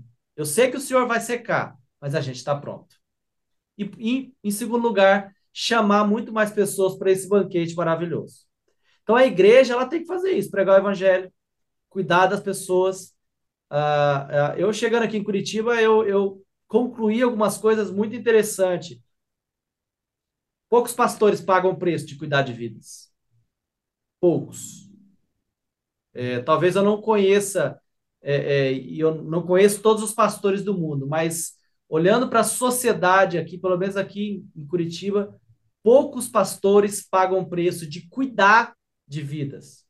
Tem muito pastor bom de pregar, tem muito pastor bom de, de fazer vídeo tal, mas, cara, pode falar. Deixa eu fazer um parênteses rapidinho, senão eu me perco aqui rapidinho, tá coçando Vai. aqui, ó. Cara, segura aí. É, eu vejo também, a questão é o seguinte, pessoas que não têm vocação pastoral, que poderia ser um evangelista, poderia ser um mestre, poderia ser um apóstolo, um profeta, não é problema isso. Mas aceitou esse título e as pessoas esperam que o pastor cuide, e esse é a- essa é a verdadeira vocação do pastor. O erro está em quem aceitou uma vocação que não é dela, está travada, está capada, podendo fazer melhor se fosse outra. Você acabou de falar, o pastor prega muito bem, querido. É um evangelista. É um mestre, não é pastor. Pastor pode estar no púlpito, beleza, ah, é a imagem da igreja, mas você tem que cuidar de vida. Se esse não for sua- o teu trabalho, você está na vocação errada. Desculpa, fechei o parênteses. Não é isso mesmo. E, e a gente tem que perguntar é, em que ponto da história é um pastor que cuida da igreja sozinho? É, em que ponto da história a gente descobriu que alguém, ah, um líder da igreja tem que ser o pastor? Que ponto da história? Né? Porque a palavra não fala muito, a palavra fala de cinco, né? No mínimo ali, principal para que a igreja encontre maturidade. É a Então, teologia do falou- eu acho. É, exatamente. Ou a teologia do Jesus, o seu, o seu modelo não funciona. É. O seu modelo tem um de modelo melhor, né? É, o seu modelo de discipulado não funciona, vamos fazer do nosso jeito. Seus cinco ministérios não funcionam, vamos fazer do nosso jeito. Beleza, vocês fizeram. Aí Jesus pergunta, deu certo? Não, então volta. Exatamente. Esses dias eu tava, a gente estava aqui no, num, num almoço de igreja e tinha eu, que sou pastor, tem, tinha um outro rapaz que é um evangelista e um outro rapaz que gosta muito da área de, de mestre. Ah, e esse mestre falando para o evangelista, olha, o evangelista falando para o mestre, eu não sei ensinar, eu tenho dificuldade de, de apresentar algum slide e tal, e o mestre Manda falou, mim. "Não, Manda não, mim. ó, Olha o que o mestre falou. Não, pai, você vai ter que aprender sim. Você, tem como você aprender, tem como você aprender. E eu fiquei só de zóio neles dois. Depois eu conversei com ele, falei, olha, deixa eu falar um negócio para você. Ah, esse evangelista aqui, ele pode até aprender alguns conceitos de ensinar alguma Mas coisa, não é pra mas dele. ele não vai ser um mestre. Não. né? E eu falei para o evangelista, por que, que você não manda o mestre, então, ir lá na praça pregar, ver se ele consegue? Amém. Você vai conseguir Você também. consegue. Você vai conseguir também. Então, Pode existir, conseguiu- Diogo? Pode existir pessoas, pode existir pessoas Pode, que têm a capacidade vocacional de até os cinco. Não sei. Mas não Sim, é, não é regra. Cada Sim, um na eu, sua. eu sou, eu sou um pastor, gosto de cuidar de gente, mas eu não tenho dificuldade, por exemplo, de ir numa praça pregar. Não. Mas Mas você não vai fazer a gente 100% sempre- isso. É, a gente sempre tem uma área que a gente faz mais. Então, a gente aprendeu muito nessa questão de que cada um carrega aquilo que a igreja precisa. Mas voltando sobre a teologia do domínio, a gente não. Eu não creio que a igreja vai dominar sobre todo, sobre tudo, sobre todas as coisas. As promessas de Deus sobre a igreja, ela sempre foi celestial. As promessas de Deus sobre a igreja, ela sempre foi algo a mais do que essa terra. Ah, até porque quando Jesus veio, frustrou muita gente. Ah, inclusive os discípulos, que talvez os discípulos aceitaram chamar de Cristo pensando que era outra coisa. E quando chegaram lá, falou: peraí, não é assim não? Não, não, não vão meter espada, acabar com Roma, tudo tal. Ah, Não é mas teve assim, um, teve um lá que cortou uma orelhinha. Teve um lá que cortou uma orelhinha. Na verdade, ele tentou matar, né? Ele errou e acertou a orelha. Senão, ele não tentou cortar só a orelha, ele não é tão bom o suficiente. Eu- deixa eu fazer uma autópsia aqui, ó. Deixa eu fazer uma. É, não. Ele tentou matar e acertou a orelha. Então, as promessas de Deus sobre a igreja, ela sempre foi celestial. Sim. O casamento com o cordeiro, com a noiva, acontecerá nos céus. A gente, a gente no, no- não nos céus, mas num lugar que não tem nada a ver com a natureza dessa terra. Travou aí? Não, tá, tá, tô, tô bem. Travou não, tô Beleza. aqui. Tinha travado sua imagem aqui, mas beleza. Então, nós, nós, poder, nós, temos, nós temos poder nessa terra, eu creio. A, a igreja, é o, eu creio que a igreja é o povo mais poderoso do mundo, creio, porque tem seu noivo que é dono de tudo isso. Porém, a gente tem que usar esse poder para quê? Para arrombar as portas do inferno e apresentar Jesus para as pessoas. Amém. Sabe? O nosso poder, o nosso poder é arrombar. E a Bíblia fala que a porta do inferno não aguenta. Não. É só bater. que ela não vai aguentar. Então nós somos peregrinos nessa terra estranha, sabe? Nós somos peregrinos nessa terra e, e as promessas do Senhor Celestial.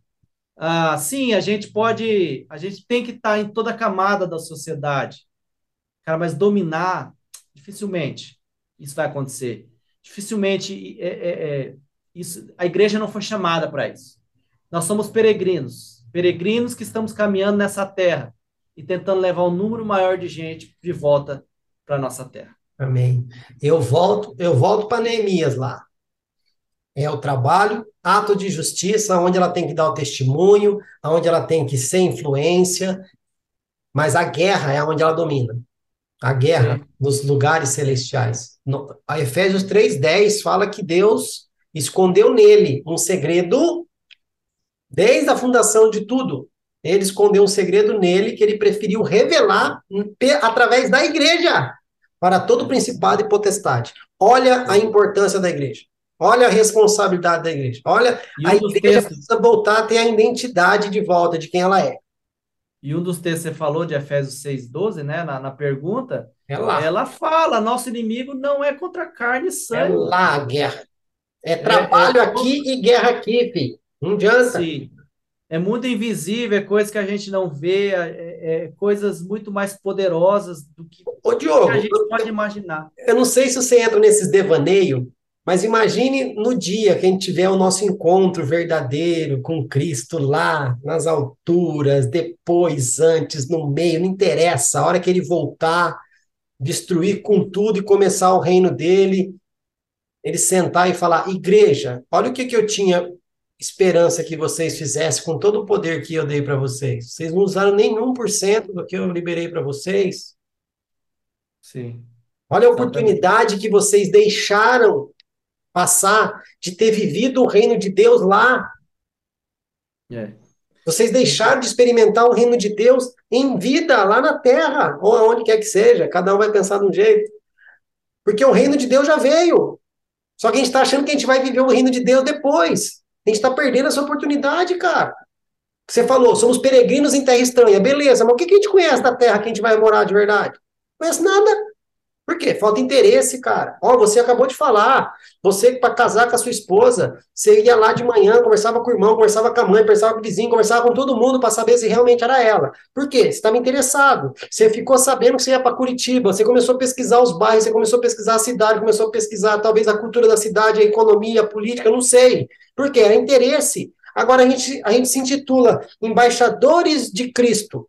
Mas Cristo é quem? É o dono do reino. Então eu preciso ser embaixador do quê? Embaixador do reino. Mas o que, que eu conheço desse reino para ser embaixador? Não sabe nada. Ó, Ronaldinho Gaúcho é embaixador do Barcelona. O que você perguntar para ele do Barcelona, ele vai saber. Pega o embaixador da Itália, vai no consulado italiano e fala: Eu quero conversar com o embaixador aqui.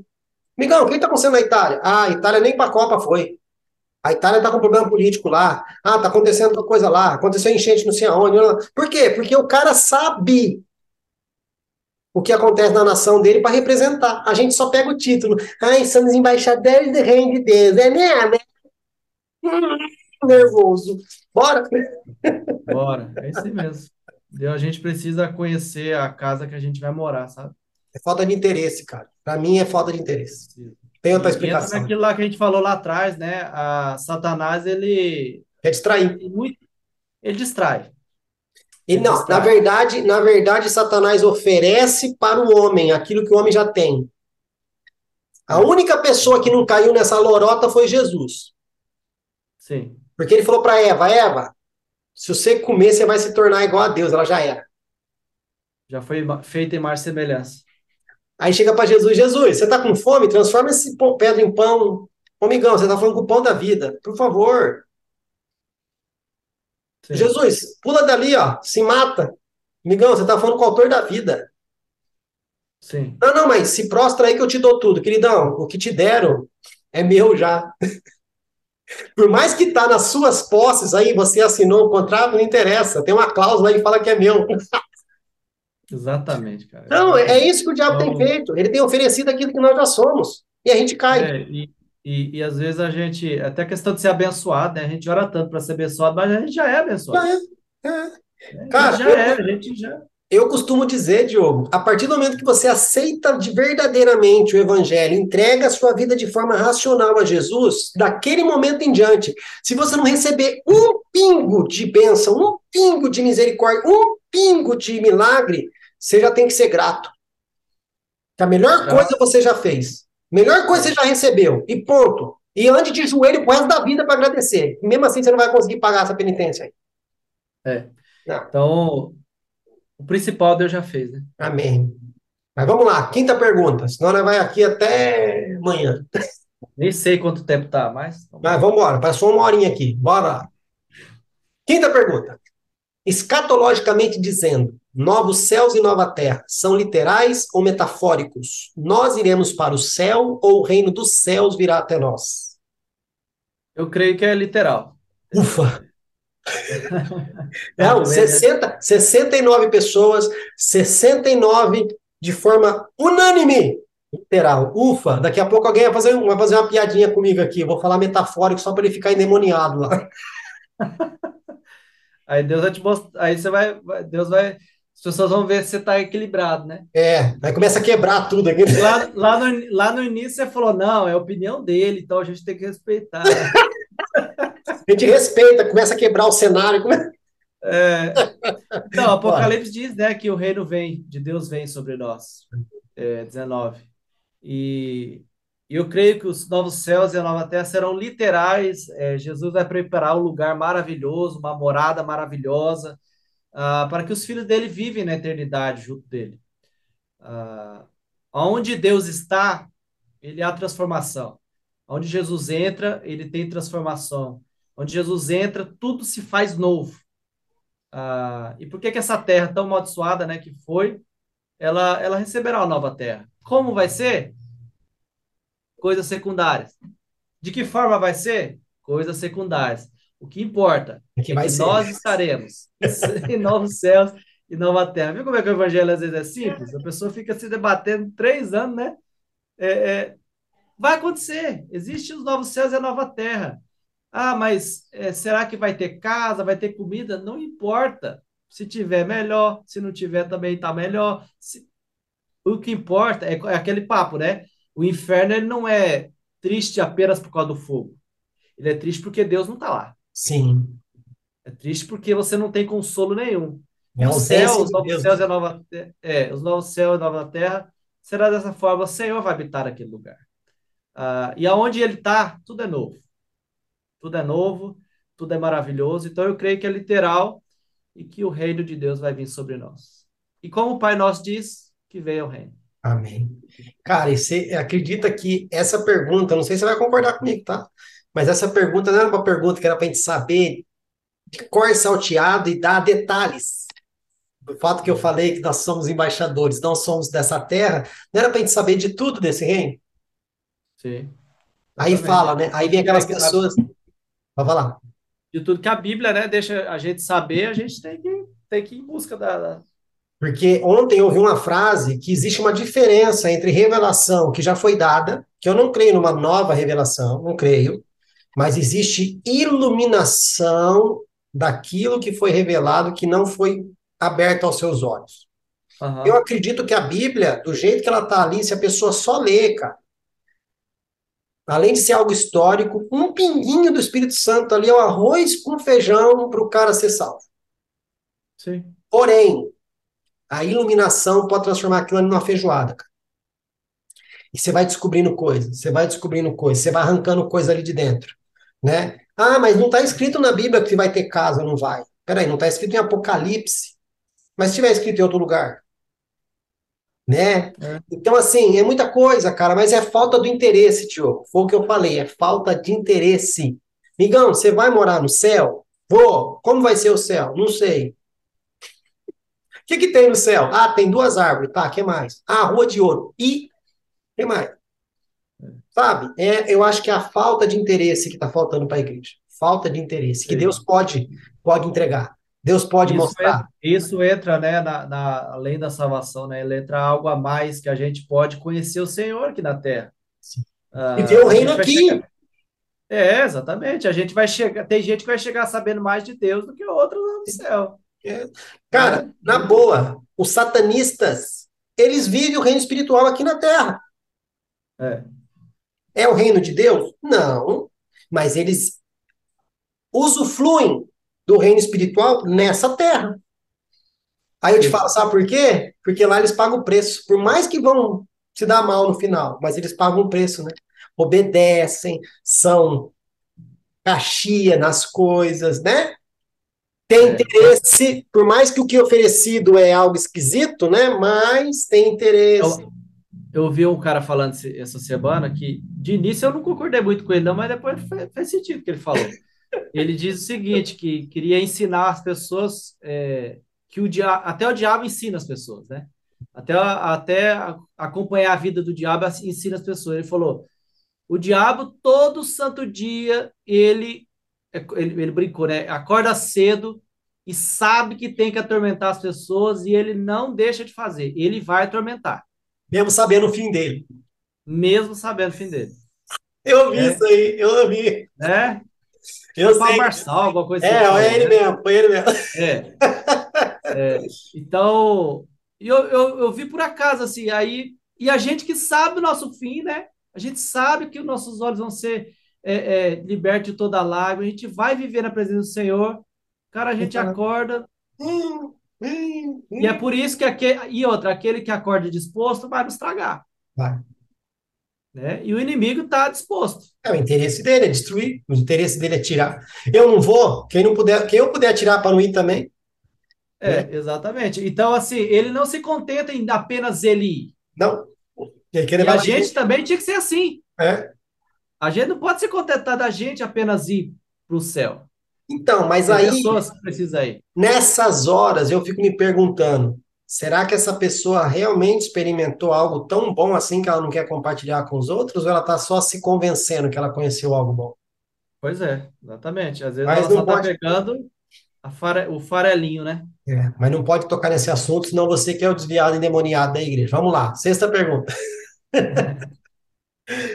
Pastor Diogo, essa pergunta aqui é uma pergunta muito pertinente e eu tenho falado em todas as entrevistas que eu acredito que essa pergunta seja o motivo pelo qual a gente está fazendo entrevista, a gente está conversando, a igreja está se debatendo, um monte de coisa está acontecendo aí, tá? Então vamos lá. Sexta pergunta. Com base em Gênesis 6.3, 1 Tessalonicenses 5.19 e 1 Timóteo 4.1, qual o impacto de não crer na ação do Espírito Santo nos últimos dias?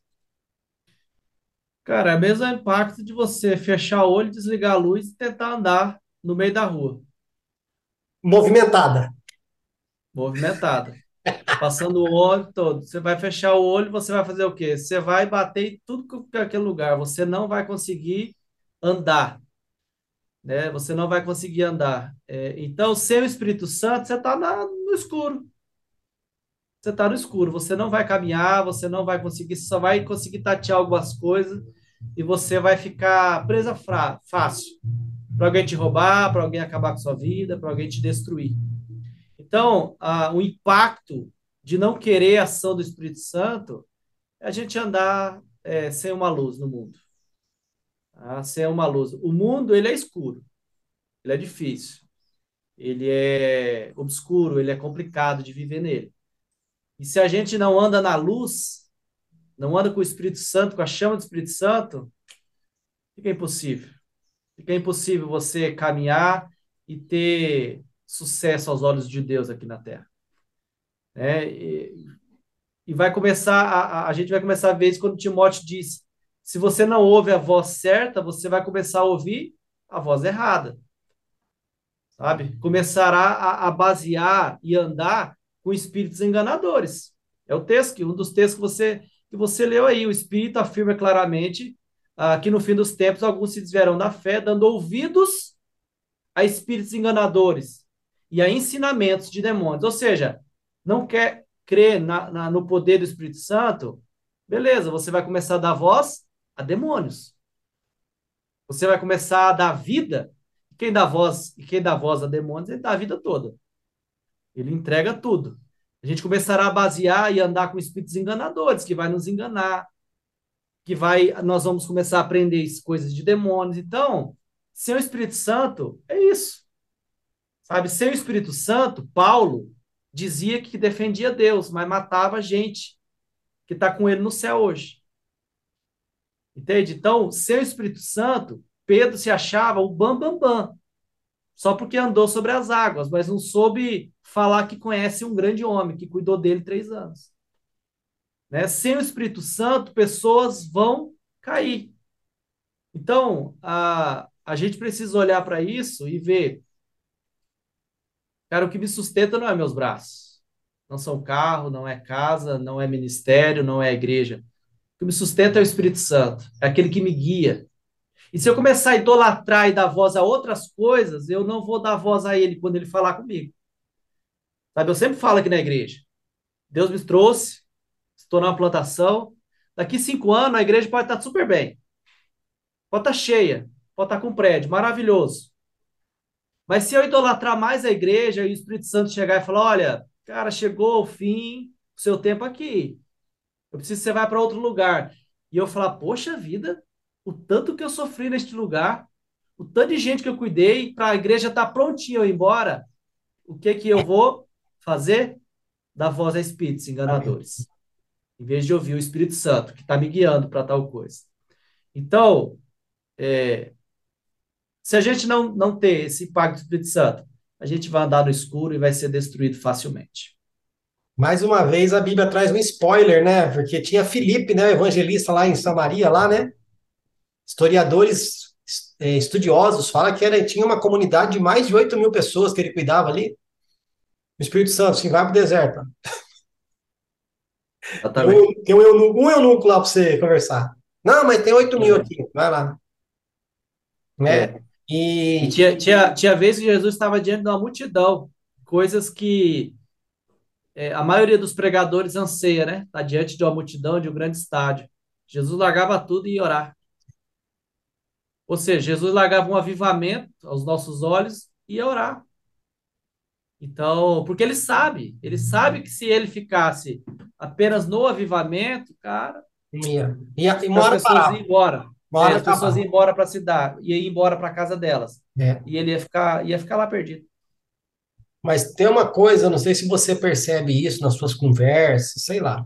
Mas eu sinto que algumas pessoas, ou a maioria das pessoas, elas têm uma dificuldade de entender e neste momento que nós estamos vivendo, é a dispensação do Espírito Santo e é o reino do Espírito Santo que está implantado na terra hoje. O reino do Pai já foi, o reino do Filho já foi, e ninguém está desmerecendo um ao outro.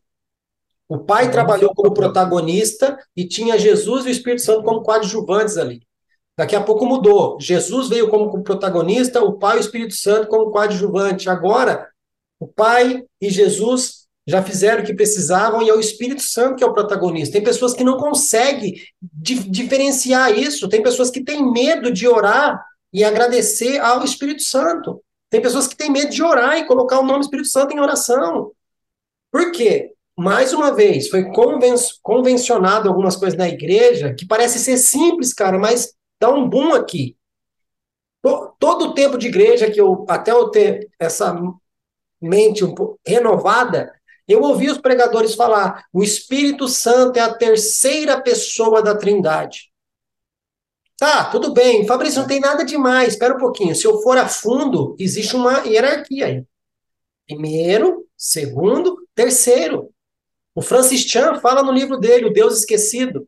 Quem está numa competição, você não lembra quem foi o terceiro colocado da Copa de 2018? Você lembra do primeiro e do segundo, pelo menos. Foi, nessa época foi Francis Croácia, né? Quem foi o terceiro colocado? Teve disputa de terceiro colocado? Você lembra quem foi? Você não lembra. Então, quando a gente fala terceira pessoa da Trindade, pum, já deu um boom aí, porque tá colocando como se fosse o último. Eu prefiro dizer que a terceira manifestação de Deus aos homens é o Espírito Santo. Né? Sim. E aí dá outro boom também. As pessoas costumam, porque as nossas traduções traz assim, né? O Espírito de Deus né? Os sete Espíritos de Deus, beleza? Só que eles colocam o Espírito Santo de Deus, muitas vezes. Espera um pouquinho, então se é de Deus, não é Deus. Aí eu posso crer que é uma força, crer que é uma, uma nuvem, uma luz, uma energia. Cara, o Espírito Santo é Deus. E às vezes a gente está deixando de lado uma coisa tão importante que o próprio Jesus fala: ó, vocês são homens, vocês vão errar, e vocês podem pecar contra mim e contra o meu pai. Beleza? Tem perdão. Agora, contra esse aqui, ó, tá vendo esse aqui no cantinho? Olha a importância dessa pessoa, cara. E a igreja Sim. precisa voltar a entender o papel dessa pessoa na igreja, a autoridade que essa pessoa tem que exercer na igreja, se submeter a essa pessoa, para a gente voltar a ter a nossa identidade, cara. Olha a igreja primitiva, todo mundo fala, ah, igreja primitiva, mas quem que estava como protagonista na igreja primitiva? Eram os apóstolos? Eram os protagonistas? Não. Todo mundo brinca, né, que poderia chamar Atos do Espírito Santo, e não os Atos dos Apóstolos. Mas era Atos dos Apóstolos que estavam cheios, submissos, entregues ao Espírito Santo. Ponto. É. É, Exatamente. E, e, e, e, é o Espírito Santo que dá a direção, né? É o Espírito Santo que dá liberdade. Tem até um texto né, de Coríntios que fala que onde o Espírito está, a liberdade. Não libertinagem. Exatamente. E a gente precisa entender que ele mora dentro de nós, um Deus que se esvaziou ao ponto de entrar dentro desse, dessa carcassinha nossa aqui. Então, assim, é alguém que nos direciona. Como eu falei, é, se a gente não ouvir, a gente anda no escuro. É ele que nos direciona. É ele que mostra para nós o caminho quando ninguém está falando. É ele. É ele que direciona. Então, sem ele vai ficar difícil. Ah. A gente precisa só voltar para ter esse interesse por essa pessoa. Bora lá? Sétima pergunta? Bora. A gente comentou sobre isso na terceira, mas aqui eu acredito que o autor da pergunta está querendo saber um pouco das características da pessoa, da situação ou daquilo que a gente vai colocar aqui agora, tá? Sétima pergunta. Como será a apostasia? Qual comparação podemos fazer com a igreja primitiva? Certo. É, a, a, a, eu, eu, eu, creio que não, não como será a apostasia, como está sendo a apostasia. Né? Como já está acontecendo, como eu acredito que vai aumentar esse número de apostasia, uh, da perca da fé. Claro, tem linhas teológicas que não acreditam nisso, eu creio particularmente na perca da fé. Uh, isso tem acontecido diariamente com muitas pessoas Uh, como eu falei lá atrás, eu já vi muita gente com o Senhor firmes, pessoas que eu sabia que elas não estavam como fogo de palha, mas que hoje elas viraram as costas para o Senhor e, e, desistir daquilo que ela acreditou. Uh, e eu sempre achava, poxa vida, a pessoa saiu da igreja, ela desviou, mas na verdade, quando a pessoa sai de uma igreja para ir para lugar nenhum, ela já está longe do Senhor faz muito tempo faz bem bastante tempo. Então, a apostasia, primeiro, ela começa em pessoas que estão tá dentro da igreja. Ah, quem está lá na, na, fumando baseado, ele já. Ele já. Não é nem que ele, ele é aposta, porque ele não, ele não ganhou nada para perder. Né? Para perder a fé, para desviar. Mas a apostasia ela começa dentro da igreja. Ah, então é por isso a, o tão fundamental ter pessoas que leve essas pessoas a um outro nível, para que quando chegar os dias difíceis, e normalmente as pessoas elas vão se apostatando de pouco a pouco, pouco a pouco, é, a pessoa fica fraca, a pessoa fica né, debilitada, e quando acontece um baque da vida, que vai acontecer, eu sempre falo para as pessoas, olha, é, cuida da sua vida, porque mais cedo ou mais tarde, mais cedo ou mais tarde, é, algum baque vai acontecer na sua É que ficou ambíguo, né? Eu sempre falo é. para a pessoa, cuida da sua vida. Cuida tipo, sua a pessoa está tá querendo cuidar da minha, cuida da sua vida. É, e é justamente isso. Cuida, cuida, cuida, da, cuida do seu espírito, porque a notícia ruim vai chegar. A notícia ruim vai chegar. A, a notícia de que o pai morreu vai chegar. A notícia que a mãe faleceu vai chegar. Do irmão, do, de alguém que você conhece. A notícia que você ganhou emprego vai chegar. Beleza, isso é notícias ruins, dia mal vai acontecer. Mas aí o que, que a gente vai fazer diante disso? O que, que a gente vai fazer? Então, assim, muita gente larga a fé por causa disso, porque colocou a sua fé em lugar errado. Eu já vi pessoas é, deixando Deus porque um ente querido morreu.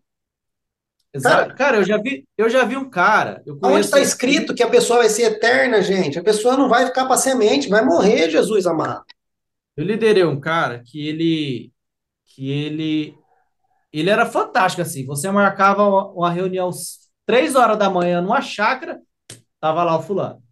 E ele trabalhava muito, ele trabalhava até oito, nove horas da noite, tal, mas ele tava em tudo, cara. Ele orava, tal, tal. Aí nós começamos a orar, falando, ó, vamos, vamos orar para Deus arrumar um emprego para você melhor, pra você trabalhar até sábado, até sexta, tal. Deus foi lá e deu um emprego para ele. Sábado, onze e meia, ele estava livre. Nunca mais esse cara foi igual. Aumentou 300 reais no salário dele e ele nunca mais voltou para a igreja. Porque é, ele começou a se levar para outras coisas, porque o 300 reais que, o grande 300 reais dele, fazia ele comprar coisas que começou a distanciar ele do caminho do Senhor, e aquele cara que antes não tinha tempo, mas ia, agora tem tempo sobrando, mas não ia, não fazia parte de nada, e até hoje está na, na, na, pior. Então, o que, que acontece? A, apostasia começa dentro da igreja. E, e, a, e lá na igreja primitiva, existia perseguição. Existia muita perseguição. Existia muita dificuldade. Ah, Diogo, mas hoje tem perseguição? Tem. Mas talvez não igual ele sofreu lá. Talvez não, não no mesmo impacto que ele sofreu lá. Lá as pessoas eram mortas. As pessoas não eram chamadas de doido na internet. E é uma correlação, né? Lá é. a, a, a, perseguição era aqui em cima, mas a presença do Espírito também, né? Hoje a é. perseguição está aqui e a presença. Né? Tá longe. Então, então a, a, a, a, gente pensa, às vezes, por exemplo, né, que o, Deus nos leva, por exemplo, a nossa nação para caminhos que a gente acha terrível. Mas talvez no reino espiritual vai fazer bem para a gente. Vai fazer bem. Ah, ah, eu, eu falo, e eu falo sem medo de expor minha opinião, né?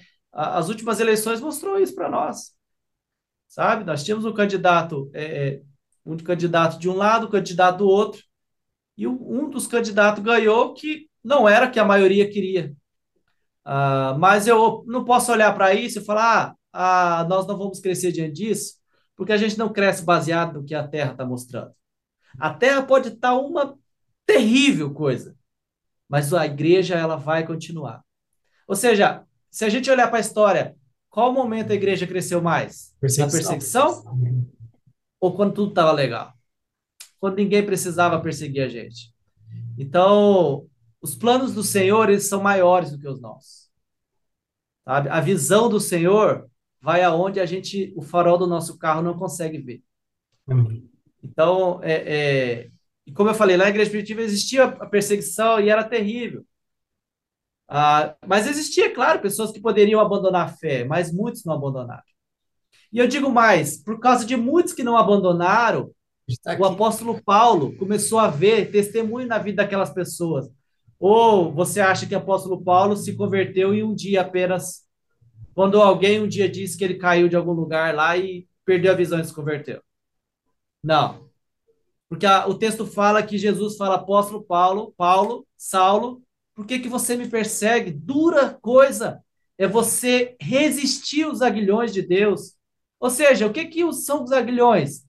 Coisas que é, espetam, que domam bois ferozes.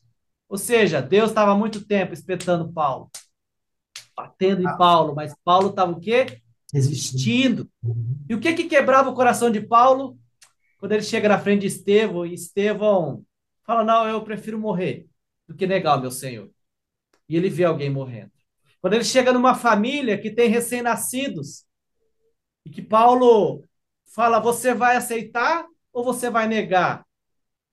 Se você negar, você está livre, pode ir. Mas se você aceitar, você será morto. E aquele pai de família fala: Não, pode me matar, inclusive meus filhos recém-nascidos.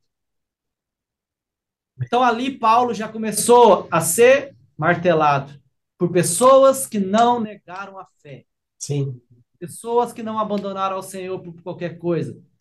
E então a gente, a gente vive em dias em que a gente tem tudo nas nossas mãos, mas às vezes a gente não quer não quer seguir na fé. Ah, e tem muitas apostasia porque acho que Timóteo vai falar que a gente quer ouvir coisas que a gente gosta de ouvir, né? Sim. É legal ouvir aquilo que a gente gosta. Palavras suaves no nosso coração, palavras suaves que vai nos levar para cima. Os maiores livros vendidos no mundo, fora a Bíblia, são como você fazer, o que você vai fazer, como chegar a tal nível, autoajuda. Sabe? Mas Deus, ele quer que a gente, às vezes, olhe de uma ótica diferente. Porque se a gente não permanecer, voltando na última pergunta, na, na, na, pergunta anterior, se a gente não continuar no Espírito Santo, a gente vai se perder. A gente vai ser como aqueles caras que expulsaram o demônio, que fizeram grandes obras no nome de Jesus, mas que nem o Cristo o conhecia. Já pensou? Sabe, o cara usou o nome de Cristo e o, e o demônio saiu. Uhum. O demônio saiu, mas Cristo falou: Eu não te conheço. Vai benção. Meu amigo, você já respondeu sete perguntas, a gente vai para a oitava, a última que você estudou, só que depois a gente tem uma perguntinha surpresa para você ali, viu? Bora lá? Vamos. Oitava pergunta. Na sua visão, qual é o papel central da igreja nos últimos dias? Dentro da sua justificativa, você acredita que a igreja tem preparado seus membros para o grande encontro final com Cristo? Então, volta, volta que eu falei lá no, no, no, meio da conversa, né? O papel central da igreja nos últimos dias é ficar pronta, ficar madura, ficar em posição para o casamento com o noivo que é Cristo. É claro que dentro dessa maturidade existem vários ramos, como você vai ficar maduro. Ah, mas, em geral, eu creio que a igreja, como instituição, como pessoa, é, instituição mesmo, ela não tem esse preparo. Falta muita coisa aí. Uh, uma das coisas que eu, que eu até comentei aqui já é o cuidado das vidas. É o cuidado. Uh, existem muitas pessoas falando que mentira é pecado, mas poucas mostrando por que, que a pessoa não mente. Poucas mostrando e ter a oportunidade de não mentir. Uh, a gente ficou muito bom em fazer culto. A gente ficou muito bom em fazer evento, em fazer muitas coisas, conferências. A gente é ótimo nisso, é maravilhoso. A gente ficou muito bom em fazer pessoas chorar. Sabe, se eu pegar para pregar e, e 45 minutos eu monto uma pregação que faça a pessoa chorar. Mas nós somos muito ruins, às vezes, de cuidar das pessoas. Ou seja, eu sou muito bom, às vezes, de pregar no domingo à noite, mas na hora de levar um remédio de dor de cabeça para a ovelha que está sofrendo, uh, eu sou muito mal, eu não consigo fazer isso. Às vezes a gente quer pegar a ovelha e usar a lã dela e se aquecer e deixar ela peladinha lá, sem nada. Passando frio. Passando frio. Mas eu estou aquecido. Hum. Mas eu estou aquecido. Então, uh, a igreja ainda precisa chegar a essa maturidade. A, a igreja precisa ainda chegar a, a esse encontro verdadeiro. Por isso que, que quando Deus, eu falo sempre da mesa, da comunhão, ah, não é à toa que no céu, no grande encontro, Jesus preparará uma mesa para nós. Ah, com seus filhos cansados e peregrinos que andaram aqui nessa terra. E como você falou, se a gente quer viver essa mesa um dia lá no céu, a gente precisa começar a ensaiar aqui na terra. A gente precisa começar a sentar nessa mesa e começar a viver. Então, ah, o papel central da igreja nos últimos tempos é ficar pronta, é preparar pessoas, é cuidar de vidas, é, é expandir o reino de Deus em cada lugar que a gente passar, é mostrar que, que ainda a igreja do Senhor está nessa terra. Sabe? A gente precisa entender que se tirar a igreja, a igreja mesmo, as pessoas da terra hoje, cara, que desastre que vai virar isso aqui. Que desastre vai virar isso aqui. Porque são os únicos ainda que carregam a mensagem do Criador. Sim. mensagem do Criador. Então, ah, como eu, eu justifico isso? A, a igreja ainda precisa se preparar muito. E começa por líderes. Começa por pessoas que foram ungidas, que foram colocadas lá naquele lugar. A gente precisa pagar o preço. Que preço que a gente tem pago? O que, que a gente tem feito de diferente da vida das pessoas? Eu vou para eu vou para tal lugar, eu grito, eu faço vídeo, mas tá, mas o que que a gente tem feito genuinamente? Sabe? Eu amo a família, tá, mas o que que eu tenho feito para ela minha família? O que que eu tenho feito para fulano que está se divorciando? Ah, Deus é um Deus que carrega a, a, o nosso fardo, tá? Mas você está carregando o fardo do outro. Então, assim, não tem muito segredo. Não tem muito segredo. A, o papel da igreja é continuar sendo aquilo que ela chamou para ser feito. Sem muito segredo. É, era o que João e Tiago falou: eu não tenho ouro, não tenho prata. Mas o que eu tenho, o que eu tenho eu te apresento. Era cura? Não. Pedro, Pedro e João. Pedro e João, é. Pedro e João. Não, era Pedro e Tiago, não era? Pedro e João, Pedro e João. Enfim, os dois discípulos lá. Então, então o que, que eu tenho? É a cura? Não, é Jesus que traz a cura. Amém. Sabe? E aquele cara saiu pulando de alegria porque foi curado. Então a igreja ela precisa chegar a essa maturidade. Ela precisa chegar a essa maturidade. E vai e sai de nós. Depende de nós. Se a gente ficar naquela divergência teológica, brigando lá atrás, vai ficar nada pronto. Vai ficar meio estranho. Mas se a gente começar a olhar para aquilo que Deus me chamou para fazer, e eu cumpri, e, e, como o apóstolo fala, mesmo que o meu corpo esteja totalmente destruído por dentro, a minha alma vai se renovando dia após dia. Cumprir aquilo que Deus colocou na nossa vida. Cara, eu vi um vídeo esses dias que para mim assim foi muito chocante, falando do poder da manipulação da mente. E não era nada escatatro... é, não era nada, como que eu posso dizer assim, é grande, grande, extraordinário. Não. Era uma, uma domadora de cavalo.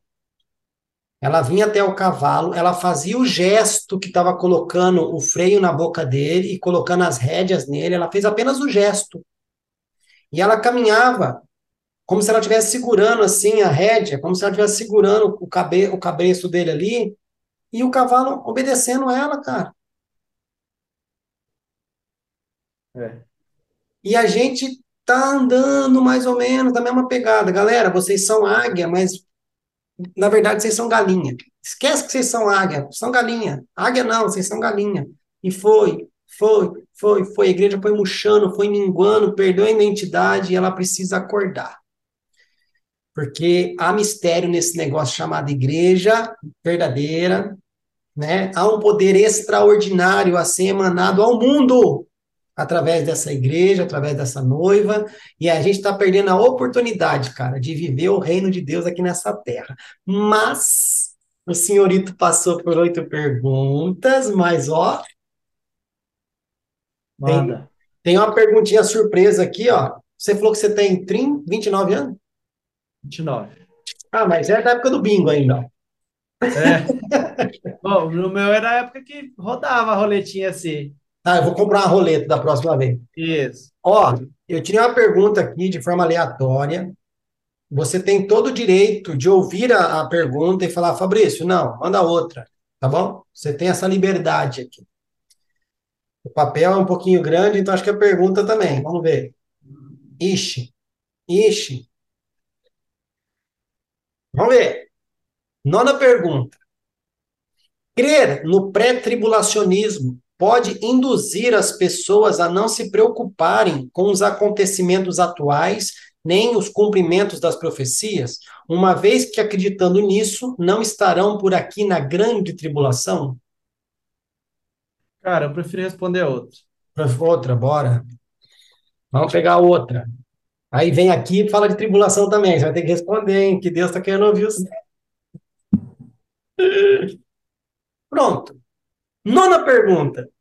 Seria a décima, na, na verdade, seria a décima, né? Mas nona pergunta. Existe um discernimento maduro em relação à volta de Cristo na igreja moderna? Eu acredito que sim e não. ah, Existem muitas pessoas ainda que estão tá sem o discernimento ah, dessa volta de Cristo.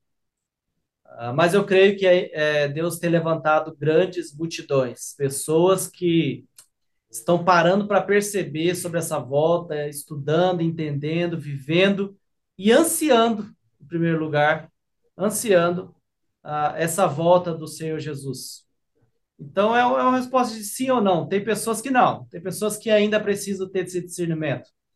Uh, mas depende das pessoas que sabem também para começar a ensinar esse discernimento às outras. Fala, olha, é dessa forma, é dessa forma, não foi. Como você falou lá no início, né? As pessoas cria, pegaram o livro de Apocalipse e colocaram num, algo monstruoso, mas não, ali, ali é, só mostra que Jesus vai ser vitorioso, e nós, como filhos dele, também vamos ser vitoriosos. Então, a gente precisa nisso, é, volta a falar que a gente sempre está falando aqui, a maturidade, é discernir realmente o que o Senhor tem para nós nesses últimos tempos. Então, é um sim não, né? Isso. Aí eu te falo, você acredita Acredita que a sexta pergunta ela se encaixa aqui ou não? O, o fato Cara, de não crer é na, o fato de não crer na ação do Espírito Santo, de não querer estar submisso à direção dele, porque uma das coisas que eu vejo que mais falta, que mais falta na igreja é discernimento espiritual, cara. Sim, sim. Eu né? acredito eu, também. Eu, e, eu creio. Isso se deve ao Espírito Santo não não não tá agindo em nós. Deus, a gente não deixar o Espírito Santo agir, né? Porque, cara, você vê vários relatos de Paulo, por exemplo, chegando numa cidade e ele escrevendo, falando: o Espírito Santo me impediu de entrar aqui. Sim. Ou seja, as pessoas precisavam de Deus. E como que esse cara soube que o Espírito Santo o impediu dele entrar naquele lugar? Ele não podia entrar e não pregar, só conhecer? Não, você não pode entrar. Então, o que você falou é, é pertinente. A, a gente precisa de discernimento. E quando? Entender. Entender aqui. Eu sempre falo para minha esposa, falei, Zé, quando a gente está numa conversa, no aconselhamento, é, vamos ter discernimento até mesmo do que falar. É, vamos ter discernimento do que, do que mostrar, do que, do que relatar. E às vezes é melhor orar um pouquinho mais e, e a gente entra muito naquela questão da sabedoria espiritual, né? Saber onde falar, como falar, de que forma falar. E você falou de Paulo, né? Ele entra em uma cidade também, não sei se é Antioquia, não lembro agora, posso estar falando besteira.